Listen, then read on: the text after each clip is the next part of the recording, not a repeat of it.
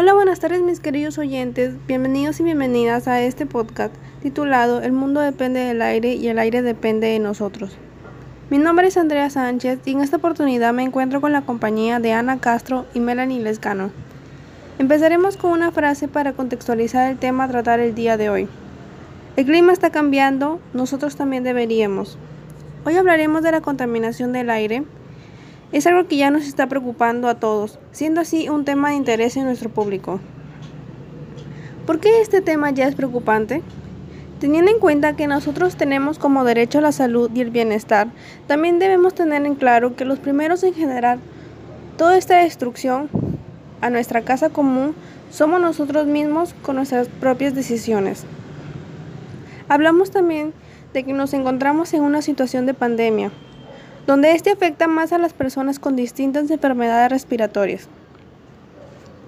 Nosotros respiramos aire contaminado, existiendo contaminantes que tienen capacidad de afectar nuestra salud proveniendo de emisiones primarios o transformaciones atmosféricas. Y eso desde hace mucho tiempo debió ser concientizado y poner en actividad acciones para generar un cambio. Pero, Ahora las consecuencias es, ver morir a nuestros seres queridos, ver cómo poco a poco vamos destruyendo el planeta y todo lo que éste tiene por avaricia del hombre. Ahora le doy pase a mi compañera Melanie.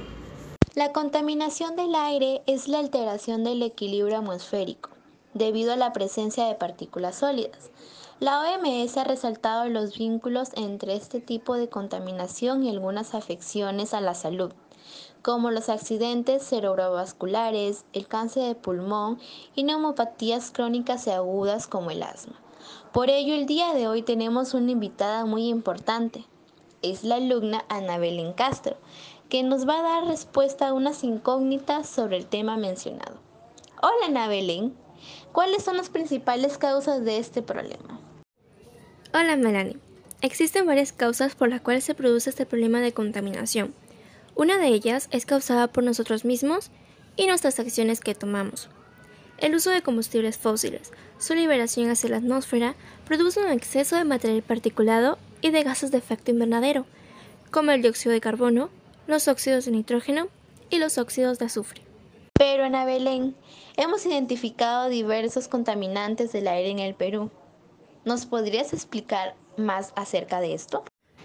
Claro, la atmósfera está compuesta por diversas cantidades y variedades de gases que pueden cambiar de forma natural sin perjudicar la salud de los seres vivos.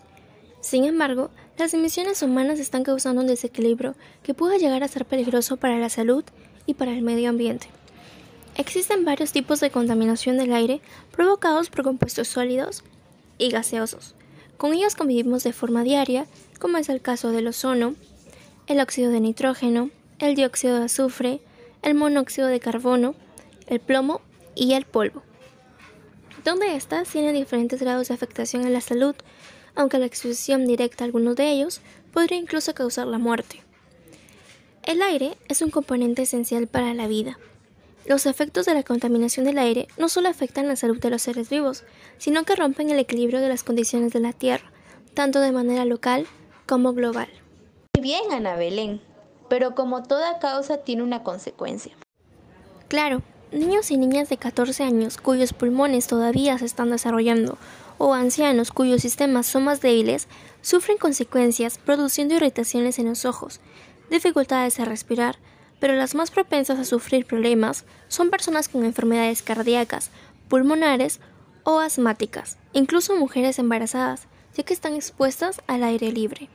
Y Ana Belén por último, ¿Qué acciones podríamos poner en práctica para disminuir la contaminación del aire?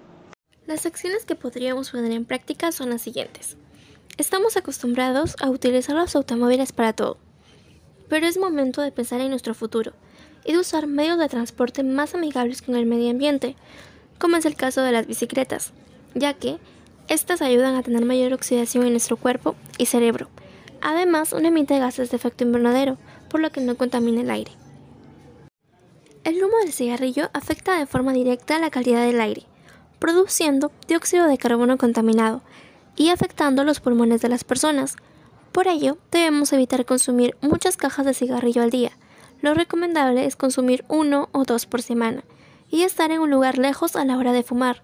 Así evitamos que las personas aspiren ese humo, evitando daños en ellas mismas. Una manera de reducir la generación de basura es hacer compost.